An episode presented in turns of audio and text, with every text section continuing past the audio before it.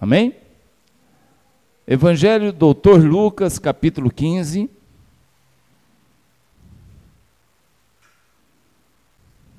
Se alguém está com dificuldade aí, alguém pode ajudar. Amém? Lucas capítulo 15. Vamos ler a partir do verso 11. Boa. Está escrito: E o Senhor Jesus disse: Um certo homem tinha dois filhos. O mais moço, o caçula deles, disse ao seu pai: Pai, me dá a parte da minha herança dos bens que me pertence. E assim o pai repartiu por eles a herança. Poucos dias depois, esse filho caçula ajuntou tudo e partiu para uma terra longínqua. E ali, naquela terra, ele desperdiçou tudo que tinha vivendo de forma dissoluta. Havendo ele gasto tudo, houve naquela terra uma grande fome. Então esse jovem começou a passar necessidades. Então ele foi e chegou-se a um dos cidadãos daquela terra, o qual mandou, enviou ele para os campos para apacentar e cuidar de porcos. Esse jovem desejava comer né, encher o seu estômago com as alfarrobas, as vagens, em outras traduções, que os porcos comiam, mas ninguém lhe dava nada. Então, caindo em si, ele disse: Quantos empregados lá do meu pai, lá na fazenda, têm abundância de comida, de pão, e eu aqui passando fome? Já sei. Levantar-me-ei e irei ter com meu pai e vou dizer ao meu pai: Meu pai, eu pequei contra o Senhor, contra o Deus dos céus e perante o Senhor. Eu não sou digno nem sequer de ser chamado de filho. Me contrate como um dos seus empregados. Levantando-se, foi para o seu pai. E quando ainda estava longe, o seu pai o viu. Moveu-se de íntima compaixão e, correndo, lançou-se ao seu pescoço e o beijou. Então o filho disse: Pai, pequei contra o céu e perante ti, não sou digno de ser chamado de filho. Mas o pai disse aos seus empregados: Tragam depressa a melhor roupa e vestilho. Ponde-lhe no um anel na sua mão, sandália nos pés. Traga aquele bezerro cevado, matai-o e comamos, alegremo-nos porque esse meu filho estava morto, reviveu, tinha se perdido, foi achado. Então todos começaram a alegrar-se. O seu filho mais velho estava no campo. Quando voltou à tarde, chegou perto da casa, ouviu música e as danças, chamou um dos empregados e perguntou: O que, que está acontecendo? Então respondeu e disse: Veio, voltou o seu irmão mais novo e o seu pai matou um bezerro cevado, porque o recebeu são e salvo. Mas esse irmão mais velho se indignou e não, queria, não quis entrar na festa.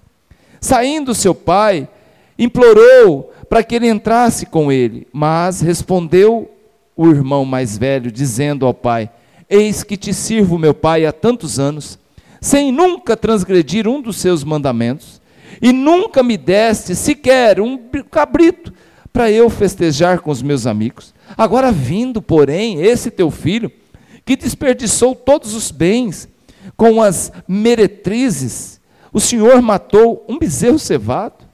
E ele lhes disse: Filho, tu sempre esteve comigo, e todas as minhas coisas são tuas.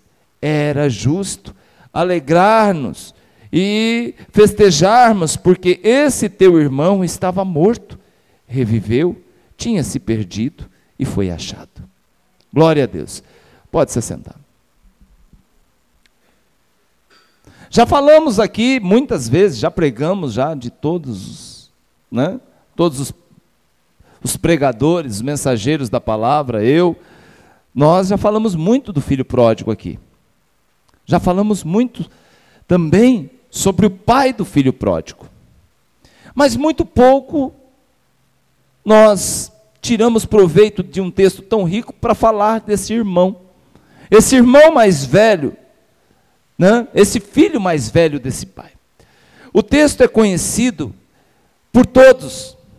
Retrata a confusão criada pelo caçula, que um dia ele resolve se rebelar. E o texto retrata a rebeldia desse menino, desse mais jovem. Retrata a vontade de buscar novidade. Estava muito monótono as coisas lá no sítio, na fazenda. Estava muito chato aquilo lá. Né? Então, esse jovem, a vida dele sempre foi dentro da casa do pai. E para ele chega um momento que ele fala: não tem coisa melhor por aí. O texto ele vai ser implacável ao nos ensinar o que acontece quando nós saímos da presença de Deus e nos aventuramos por caminhos que não conhecemos. Você já andou por uma estrada que você não conhece? Você já chegou numa cidade que você nunca foi?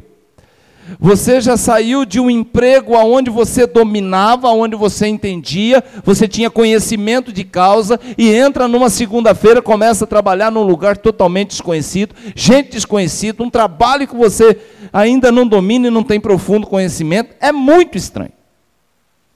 Eu lembro que eu, eu tinha um tio e esse tio, um dia, ele chegou para o meu avô e eu perto. Falou assim: pai, eu vou embora. Eram dez irmãos. Alguns já tinham casado, ainda tinham sete no sítio. E esse meu tio, ele chegou para o meu avô e disse: pai, eu vou embora. Estou cansado da roça. Eu vou morar com José, que está lá na cidade, já meu irmão mais velho. Você vai para onde, filho? Eu vou para São Paulo. Meu avô tentou argumentar, falou assim: ó, você é o que vem logo em seguida. Você é o meu filho mais velho hoje aqui no sítio. Você que é o administrador do negócio. Fica. Não, não, eu vou embora com esse negócio de, de, de, de plantação, esse negócio de agricultura, esse negócio de boi, isso aí já me cansou. Mas, filho, lá é um lugar desconhecido, lá é uma selva de pedra, lá você não conhece ninguém. Não, pai, eu não me perco, não. Eu, eu me garanto, e eu só ouvindo a conversa. Aí chegou o grande dia do tio ir embora. Eu estava lá também no sítio. Vai escutando. Aí eu cheguei lá e o tio, o tio está preparando a mala. Você lembra aquelas malas que parecia que era de Duratex, aquelas marronzinhas? Ele tinha uma daquela lá, arrumando tal. De repente ele começa a se trocar para ir embora. Tomou banho, beleza, né? Passou brilhantina no cabelo, isso na década de 70, gente. Aí ele começa a se arrumar, daqui a pouco ele coloca uma camisa xadrez até aqui, eu só observando. Uma calça rancheira, ó o tempo, ó. Um cinto com uma fivela desse tamanho aqui, não? Falei, eita. E um chapéu na cabeça desse tamanho. Eu falei, você está indo para onde? Para o rodeio? Ele falou, não, estou indo para São Paulo. Eu falei, rapaz, você vai chegar lá com esse chapéu desse tamanho, vestido desse jeito. Cara, tem um negócio lá agora que é moda em São Paulo, um negócio chamado trombadinha. Eles vão te roubar. Ah, vai não, viu? Meu sobrinho, se vier para cima de mim, já dou um murro para cá, um chute para lá, já jogo no chão, eu faço igual eu faço com os animais aqui quando estão rebeldes. Falei, rapaz, aí chegou meu avô e falou assim: Você vai desse jeito? Eu vou, porque se vier um ladrão e começou a contar a mesma história. Tá bom. Você tem certeza que você vai chegar em São Paulo? Ia pegar o trem na estação lá de Tupã. E aí pega, colocou na caminhonete, foi levar meu tio. Meu tio foi assaltado em Tupã. Não chegou nem em São Paulo. Agora você imagina um caipira desse na capital. Que terrível. Porque é desconhecido. Né? Ele não conhece. Então esse texto é implacável. Quando a gente sai da cobertura do Pai, quando a gente sai da presença daquilo que a gente conhece, de quem nós conhecemos. Amém? Então, esse texto também nos mostra como Deus é misericordioso com aqueles que falham, com aqueles que negam, com aqueles que se rebelam, mas voltam, com aqueles que traem a confiança do Senhor. Esse texto também vai mostrar a atitude do pai, né? E que como o pai se comportou com a volta desse menino. O texto é completo, né? E quando nos ensina que se nós quisermos sair da presença de Deus, ele vai deixar. Se nós quisermos abandonar, presta atenção aqui. Se nós quisermos abandonar a presença do Pai, a casa do Pai, ele vai deixar. Ele vai deixar. Mas aí, meu filho, fica por conta e risco seu. Mas uma coisa é verdade: ele estará sempre te esperando. Ele sempre estará esperando a nossa volta um dia, mesmo que arrebentado. Amém? Os personagens dessa história, quem é, pastor? O filho mais novo, que é o astro principal aí, que vai fazer esse monte de lambança.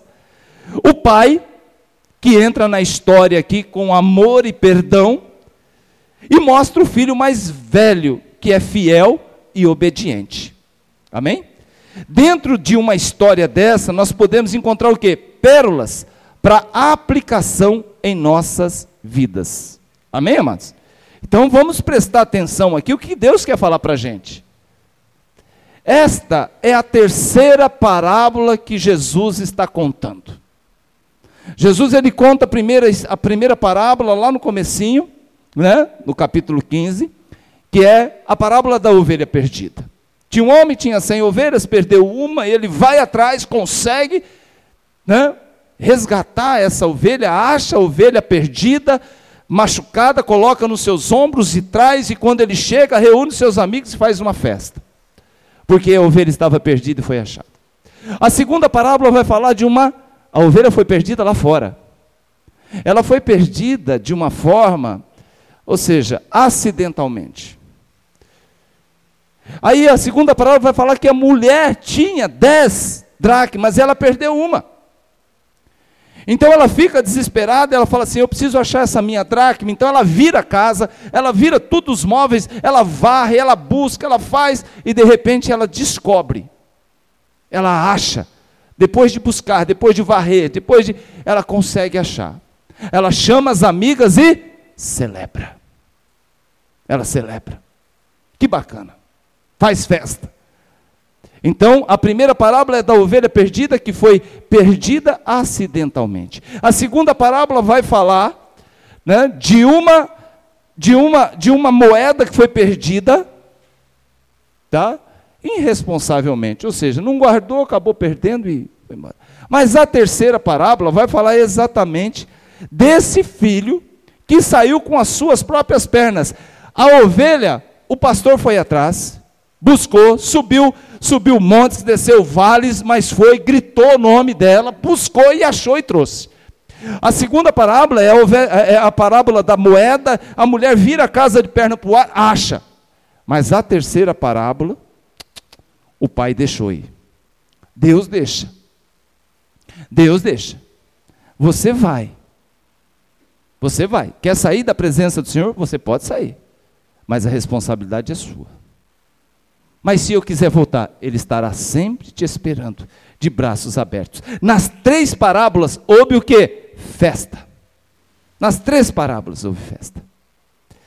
Então, eu estava olhando isso aqui, a festa aqui que o pai fez, promoveu, matando o bezerro cevado, foi para mostrar a sua alegria, a sua gratidão, né? e a sua compaixão pelo filho que havia voltado. O meio que o pai encontrou para agradecer que seu filho ainda estava vivo. Ou seja, estava perdido, foi achado, estava morto, foi reviveu. A festa está no auge, todos estão felizes, todos aqui estão cantando, se alegrando. Quando alguém sentado, o rapaz está lá no canto, está sem graça, porque foi ele, é o responsável pela lambança. Então vai chegando pessoas ali na festa, o pai, vem ver meu filho que voltou, vem ver meu filho que estava perdido, vem ver meu filho que tinha, né, eu tinha né, eh, desanimado, tinha até perdido as esperanças, mas ele voltou. Então, é, é, é, é bacana isso aqui. O rapaz lá está envergonhado, mas o pai está feliz. Vamos festejar. Vamos fazer uma exegese desse texto. Quando o filho saiu por aquela porta, daquela mesma sala, o pai ficou. O pai não festejou. Entra comigo, vai lá. Vamos comigo lá. Imagina a história de um filho pegando as suas malas, pegando, colocando tudo numa carroça, pegando uma bolsa, uma mala cheia de dinheiro e para debaixo de uma árvore, olha que ele está saindo para contar o dinheiro, fala, isso aqui não vai acabar nunca. É muito dinheiro que eu estou levando. Imagina como fica o coração desse homem, vendo sumir pela estrada o seu filho amado. Então aquele pai, quando o filho foi embora, o pai não festejou. Quando o filho foi embora, o pai não se alegrou. Quando o filho foi embora, talvez ele nem comeu aquela semana. Com certeza, esse pai que Jesus fala aqui, esse pai orou. Para que? Para que Deus guardasse aquele menino. Ele pensava nesse menino, com certeza, nesse jovem, todos os dias. Você conhece alguém, talvez tenha até dentro da sua família, né? Qual é a mãe, o pai que não ora por um filho que está longe, que está perdido, que está abandonou a casa, ou que está envolvido com coisas erradas, está nas drogas? Qual é o pai e a mãe que todos os dias não coloca o joelho no chão e não ora e não clama por aquele filho? E eu gosto de imaginar esse pai agora sentado todos os dias na varanda ali da casa, olhando para o caminho, e não vem ninguém. Ele vê no final da tarde as pessoas chegarem do campo, mas seu filho não chega. Ele procura saber notícia dos viajantes, dos mercadores, mas ninguém sabe nada das caravanas, mascates e por aí vai, mas ninguém sabe nada. Ninguém sabe nada. Meu irmão, não é fácil perder um filho. Enquanto o velho pai não dormia à noite, esse filho, né, gastava tudo nas noitadas, nas orgias, nos jogos, Lá, imagina, com muito dinheiro, esse jovem está no ápice. Enquanto o velho não dorme, enquanto o pai não dorme, ele está gastando. Enquanto as noites de um não, ele não consegue achar o sono por, por tristeza, por angústia, o outro não tem sono nenhum porque está na bagunça, pagando rodada para todo mundo. Para ele, o pai é passado. Para ele, o seu irmão é um caipira da roça. Então nós vamos aqui olhar o que? Esse menino está gastando toda a herança que recebeu. Porém, todos os, todos os dias, eu gosto de imaginar isso. Esse homem, esse pai, sentava na sua cadeira ali na varanda e via, né, e olhava para a estrada, e olhava para o caminho, porque ele tinha esperança do seu filho voltar. Essa história ela vai ter um desfecho, graças a Deus que vai ter. Tem hora que acaba. A história vai ter um desfecho quando os bares, as prostitutas, quando os amigos de boteco, quando as noitadas no carteado, quando as drogas conseguem tirar daquele jovem a última moeda. Aí a coisa muda. Eu preguei hoje de manhã sobre essa questão de Jó. Deus dava testemunho de Jó antes de Jó entrar em desgraça. Deus dava testemunho de Jó, dizendo que ele era reto, temente a Deus, que se desvia do mal. Porque Jó, ele fazia isso e ele era isso enquanto ele estava bem. Nome disso, integridade. Mas quando a coisa acontece na vida desse cara aqui, que a, a, a, vai tudo por água abaixo, ele não tem mais dinheiro, junto com a falta de dinheiro também chega a fome naquela terra, dinheiro aqui era para poucos, aí ele lembra do pai. Muitos hoje passam por isso, lembra de Deus somente quando a coisa aperta. Deus quer saber se você é fiel, é fiel a Ele, se você teme a Ele, se você busca Ele como Jó buscava, quando está tudo bem. Porque com certeza, quando estiver todo ruim, estiver ruim as coisas, não estiver caminhando, eu vou te encontrar de joelho. Eu vou te buscar, Senhor, na madrugada, eu vou fazer porque eu te amo. Peraí, mas quando estava bem, meu irmão, não estava buscando por quê? Porque não estava clamando? Porque não estava fazendo o seu papel de um filho de Deus realmente? Esse moço agora sem lugar para dormir, sem ter o que comer, ele foi fazer o quê? Ele foi cuidar de porco. E ele foi ver o que? Ver os suínos se fartar com as vagens. E o que fez ele muito desejar comê-las. Eu aprendo uma coisa aqui, meu irmão. Comida de porco. Presta atenção aqui para mim, gente. Comida de porco não é para os filhos obedientes. Comida de porco é para filhos desobedientes. Esses vão comer o lixo. Esses vão comer o que o mundo dá, o que o mundo oferece. Quando você se droga, quando você se arrebenta de fumar, se acaba na bebida, isso não é o que o pai tem para você. Isso é comida de porco e não dos filhos. Antes de engolir as vagens dos porcos, aquele jovem teve que engolir o seu orgulho. E ele volta. E aqui é a parte bonita. E ele vai pensando num discurso para pedir emprego para o pai. Pai, preguei, peguei sobre, contra o céu e contra o Senhor, perdoa, não sou digno de ser chamado filho, me contrata como um dos seus empregados. Ele vai ter que pedir para esse pai antiquado, né, para esse pai que ficou, para esse pai que até ele deve ter criticado. E eu gosto aqui de ver essa situação porque um idiota, ele caminha rumo à casa. Ele vai pensando e repensando. E se meu pai não me receber? O chicote da culpa está, né, está judiando dele. Porém, o pai é pai, meu irmão. Ele não vê o filho como um idiota. O pai, ele vê o seu filho como um filho. O pai, então vamos imaginar assim, o pai em um mais um daqueles dias que ele está sentado na sua cadeira ali na varanda, ele vê alguém caminhando de volta para casa, imediatamente o pai reconhece ser o seu filho mais novo. Ele vai e o encontra, a palavra diz que ele lança o seu pescoço, beija, recupera o seu filho que estava perdido, então o que, que ele resolve? Vamos festejar. Não é hora de justificar o pecado. Ah, pai, eu comecei, eu fiz isso, eu fiz. Não, não, não, fica quieto. Vamos festejar. Coloca o anel no dedo dele, coloca a roupa nova, coloca a sandália nos pés, mata o bezerro cevado. Não é hora de justificar pecado e as burrices que a gente faz, meu irmão, na vida. É hora de celebrar quando a gente volta, quando a gente busca o Senhor, porque estava perdido e foi achado novamente. Quem está entendendo, diga amém. Você que está aqui hoje, não é hora de ficar justificando erros. Vou repetir. Você que está aqui hoje, você vê aqui como o pai dá um break nele. Pai, pequei contra o céu. A hora que ele vai falar, me contrata. Não, o pai nem deixou. Psst, fica quieto. Põe o um anel no dedo. Põe a sandália nos pés. Põe roupa nova. Vestes novas, limpas. Você é meu filho. Vamos matar um bezerro cevado e vamos celebrar. Deus está feliz com você aqui, meu irmão. Vamos festejar. Mas tem o senso de justiça e injustiça que o irmão mais velho vai definir para ele.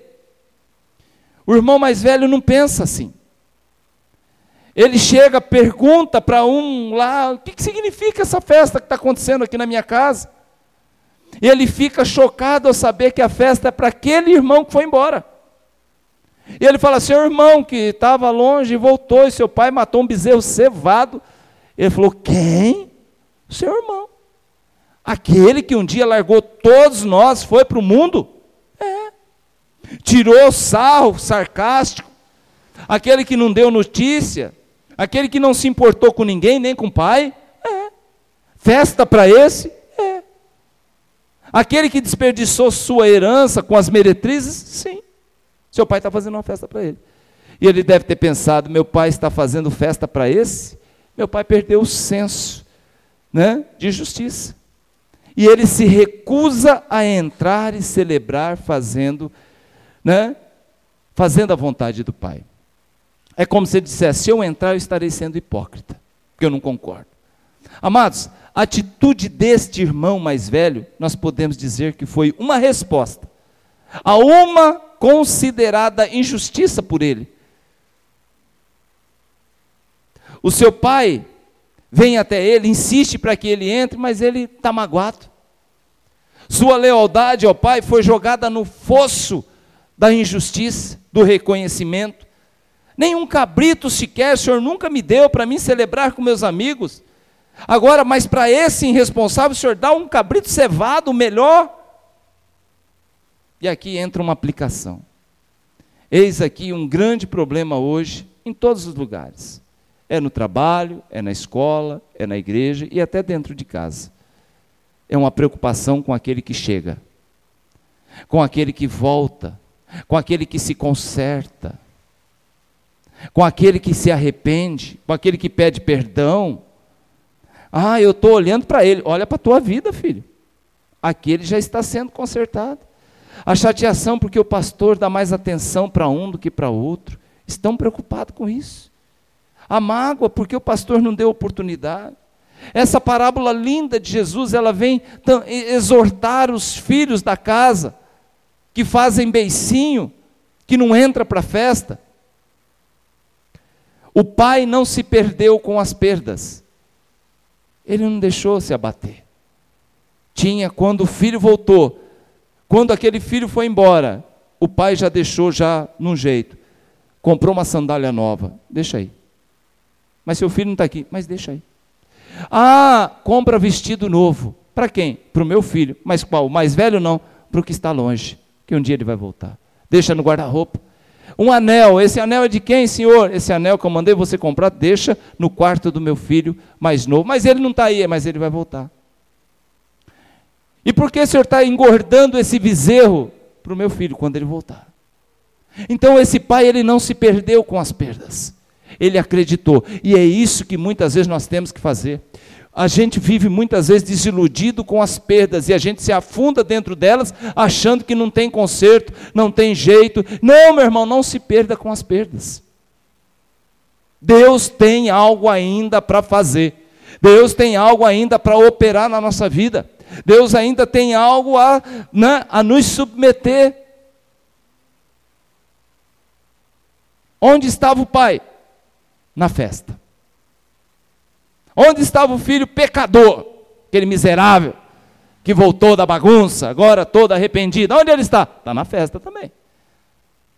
E aonde estão os convidados? Na festa, com o pai e com o pecador. Mas aonde está o filho santo, fiel, justo, que coloca o pai aqui na honestidade do pai em xeque? Do lado de fora.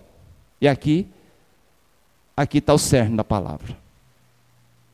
Ele estava lá fora ele não participava da festa. Sabe por quê? Nenhum sentimento de perdão. Nada, nenhum sentimento de perdão sequer passava pelo seu coração. Nenhum sentimento de confiar no caráter do Pai. Estava na hora de jogar agora, muito pelo contrário, tudo na cara do pastor. Estava agora, pastor, achei o momento de jogar tudo na cara né, do irmão da igreja. E esse filho agora estava na hora de jogar tudo na cara do pai, vomitar tudo aquilo que anos e anos estava entalado na sua garganta. Chegou o momento de me vingar pelas injustiças que vivi. Então, chegou o momento de falar tudo. Muitos chamam isso, meu irmão. Chegou a hora de lavar roupa suja em casa. Quem já ouviu esse termo aí? o Evangelho de Jesus Cristo, é Ele que está contando essa parábola. Não tem lugar para lavar roupa suja. O Evangelho de Jesus Cristo não nos ensinou a lavar roupa suja. O Evangelho de Jesus Cristo nos ensinou a lavar os pés daquele que nos negam. Jesus Cristo nos ensinou a lavar os pés daqueles que nos traem. Jesus ele está de joelho. Pedro que vai negá-lo daqui a pouco está com os pés no seu joelho e ele está lavando os pés e enxugando os pés de Pedro. Judas que vai traí-lo daqui a pouco por algumas moedas, está sentado, Jesus está diante dele de joelho, lavando os seus pés, e ele vai trair daqui a pouco. Não é hora de lavar roupa suja. Vamos parar com isso, meu irmão. Ah, se eu encontrar meu irmão, ah, se eu encontrar aquela irmã, ah, se eu encontrar o pastor, eu quero falar tudo. Você é bobo. Aleluia. Você está perdendo tempo. Isso que você está querendo fazer não é evangelho de Cristo, isso é o teu evangelho. Isso é uma outra doutrina, isso é um outro sentimento que carrega e é nocivo ao coração. Se esse pai fosse um pai raivoso, se esse pai fosse um pai amargurado, se esse fosse pai fosse um pai igual o filho mais velho, cheio de ressentimento, esse menino não teria chance. E todos nós precisamos de uma chance, meu irmão, porque quem não cai, quem não peca, quem não falha. Precisamos tirar a auréola de santarrão e nos humilhar mais, entender mais, abaixar o topete, nariz empinado, para quê? Isso não cabe também no Evangelho. Ah, mas eu quero falar um monte, você vai perder tempo você vir falar um monte para mim, meu irmão. Eu não vou falar um monte para você. Sabe o que eu vou fazer? Tá bom, eu te peço perdão. Simples assim. Ah, se fosse alguns anos atrás. Não. Eu aprendi que não adianta revidar, nem devolver a mesma moeda. O pai não estava armado para uma discussão apenas para o perdão e para o amor. O Evangelho do Senhor Jesus, ele nos ensina isso. Ninguém vai tirar a alegria desse pai. Ninguém vai tirar o pai da festa quando um pecador se arrepende. Imagina, até ontem aí era um bebum, hoje está na igreja. Você acha mesmo que mudou? Crotilde. Ah, eu não, eu acho que não mudou nada, não. Está lá, Hã? Gente, sem misericórdia nenhuma. O pai simplesmente diz: Filho, você não está entendendo. Tu sempre esteve comigo. Tudo que é meu é seu. Gente, que coisa linda isso, hein? Tudo, você sempre esteve comigo. Por que, que você está de beicinho, não quer, não quer participar da festa? Sempre esteve com tudo que é meu é seu. O seu irmão estava perdido, foi achado. Você queria que eu fizesse o quê? Batesse a porta na cara dele, que iria se tornar esse moço? Ele estava perdido e foi achado, estava morto e reviveu. É justo a injustiça que o irmão achava que, que o pai estava cometendo, o pai agora rebate. É justo, e o pai tem moral para falar justiça, é justo que nos alegremos. Aleluia. É muito mais importante. Versículo 31. E ele disse: Filho, tu sempre está comigo e todas as coisas minhas são suas, mas era justo que nos alegremos e folgamos, porque teu irmão estava morto, reviveu e tinha perdido e se achou. Primeira coisa, três coisas que eu separei aqui. Tu sempre está comigo. Isso nos mostra o quê? Deus sempre está conosco. Isso nos mostra o que, pastor? Segurança em estar sempre com o Pai, estar sempre seguro. Né? E quem está com o Pai não corre perigo. Se a ovelha estivesse junto, junto com o pastor, ela não havia se perdido. Segunda coisa, ele diz: tudo que é meu é seu. Isso nos mostra muitas vezes que nós não sabemos usufruir daquilo que Deus nos dá e daquilo que Ele né? deixa com que a gente usufrua. Nós estamos muitas vezes vivendo daquilo que os outros têm. É os outros, ah, eu queria tanto ter um carro igual do irmão, eu queria tanto ter uma casa igual da irmã, eu queria, e você não se contenta com aquilo que Deus te deu. É seu também, querido. Amém? Ficamos sempre olhando para a grama do vizinho e nós esquecemos que nós somos filhos do Pai. E assim nós perdemos a festa que Deus tem para a família, porque nós fazemos acepção, porque dividimos a sua casa, muitas vezes dentro da igreja, a acepção, porque fazemos comentários maldosos, igual esse irmão mais velho. Deus quer que nós confiemos no seu caráter, amém? Deus quer que entramos e celebramos. Pode entrar, pode entrar, a festa é sua. O Pai preparou para você. Não importa se o motivo da festa seja um irmão seu que se reconciliou, mas a alegria que Deus tem, Ele quer que também você participe. Festa no céu apenas aparece quando um pecador se arrepende. Nós poderíamos deixar o céu um lugar muito mais festivo né? se ao invés de ficar questionando o que Deus faz, nós resgatássemos mais filhos perdidos por aí. Aquele filho mais velho queria jogar um balde de água fria na alegria do pai, mas não conseguiu. O pai falou de justiça. É justo que nos alegremos. Terceira coisa, é justo que alegremos, pois ele estava perdido e foi achado. E aí eu pergunto: o que é o senso de justiça para você? Acorda teu irmão e fala assim: o que é justiça para você, meu irmão? Dá um susto nele. O que é justiça para você? Eu vou fazer algumas perguntas para você. Qual é o seu sentimento quando alguém se desvia e quebra a cara? Tem gente que chega e fala: bem feito. Se desviou, se lascou. Isso é justo? Aonde está o senso de justiça? Quando alguém muda de igreja e descobre que precipitou e fez lambança, eu já ouvi gente falar, eu achei foi bom. Você como pastor, meu irmão, você vê, você vê cada uma. Quando alguém depois de cometer um, um crime, fez uma lambança muito grande, pecado horrível, é morto. O que, que as pessoas falam? O que se faz na terra, na terra se paga, né? Quando alguém que falou mal de você sofre um acidente, a justiça de Deus não falha. Quem é você para falar de justiça, Zé? Quando alguém que debochou da sua fé, isso já aconteceu comigo. Debochou. Ah, não dá, não dá para morar para lado. Mas Djalma, quando não era crente, era uma coisa.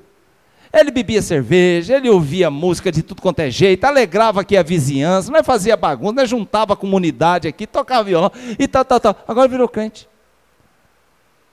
E parece que esse negócio de virar, né? Você está de um jeito e você vira. É igual lobisomem, né? Você era assim, virou lobisomem. Virou crente. Agora tá chato, agora tá. Agora fica ouvindo essas músicas estranhas aí, essa tal de menina aí, né? 500 graus, tá, Cassiane o dia inteiro e não sei o que lá. Era bem pentecostal mesmo, gente.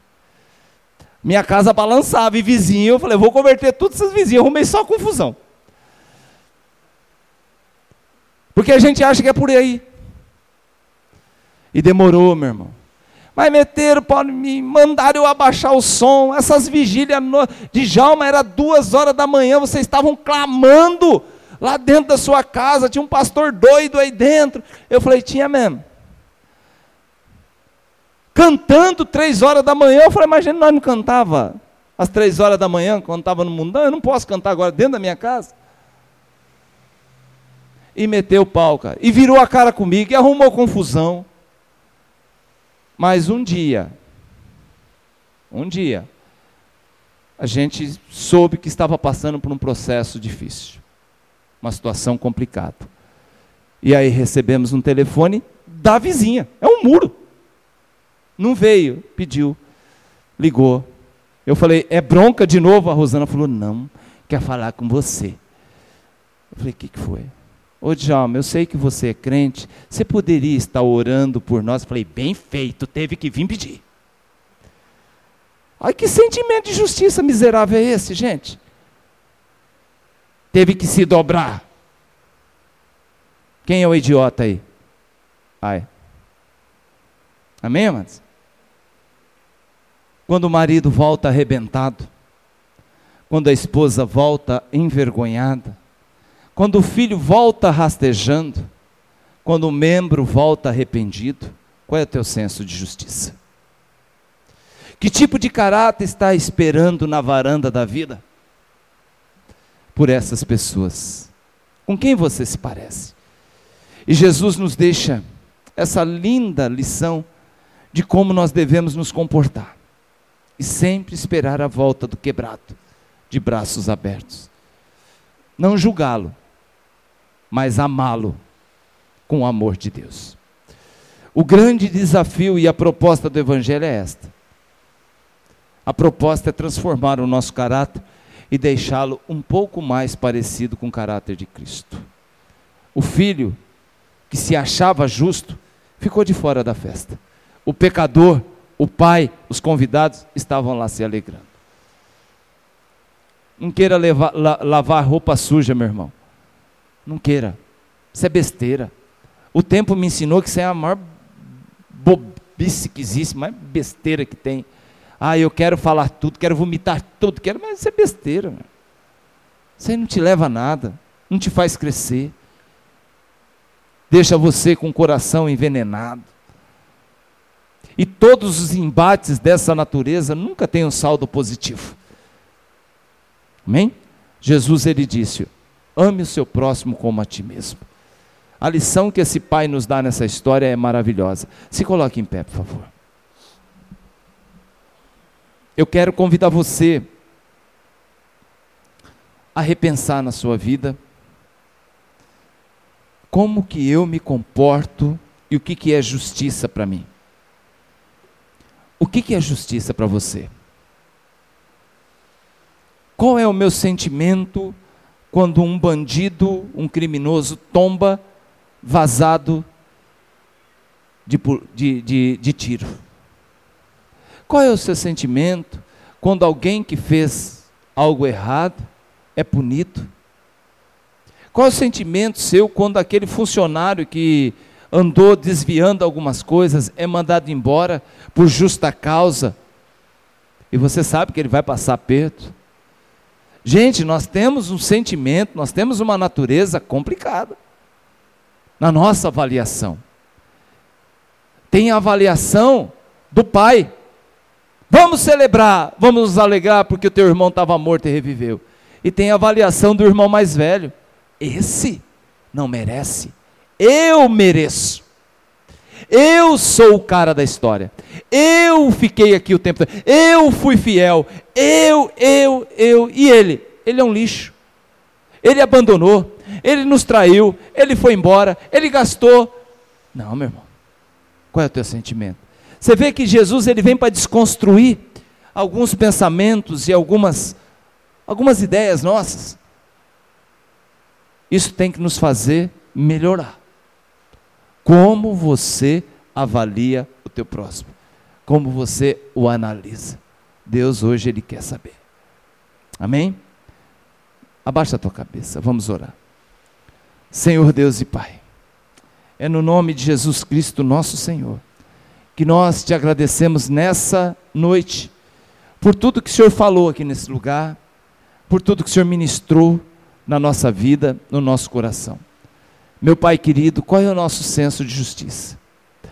Qual é a régua que nós medimos o nosso irmão? Qual é, Senhor Deus querido, o sentimento que nutrimos, Pai amado, diante diante de situações onde consideramos injustas? Qual é o nosso desejo, Pai amado, quando nós vemos o desvios de verbas públicas e os seus responsáveis sendo punidos? Qual é o nosso sentimento, meu Pai, quando nós vemos pessoas, Senhor Deus querido, sendo abatidas como gado no matadouro, Pai amado, porque teve uma opção de vida errada e entrou para o crime? Qual é o meu sentimento, Senhor Deus querido, quando eu vejo pessoas que deixaram o ministério, se desviaram por caminhos tortuosos e quebraram a cara? Senhor, muda isso, Pai. Muda isso no nosso coração. Nós precisamos ser melhores. Nós precisamos, Pai amado, andar de cabeça erguida e glorificar o Teu nome, em nome do Senhor Jesus. Eu te agradeço, Pai. Eu louvo e te exalto nessa noite. Toma a vida de cada filho seu. Abençoa, Senhor Deus querido. E é no nome do Senhor Jesus que nós te agradecemos por mais essa palavra. Amém. Amém, amados?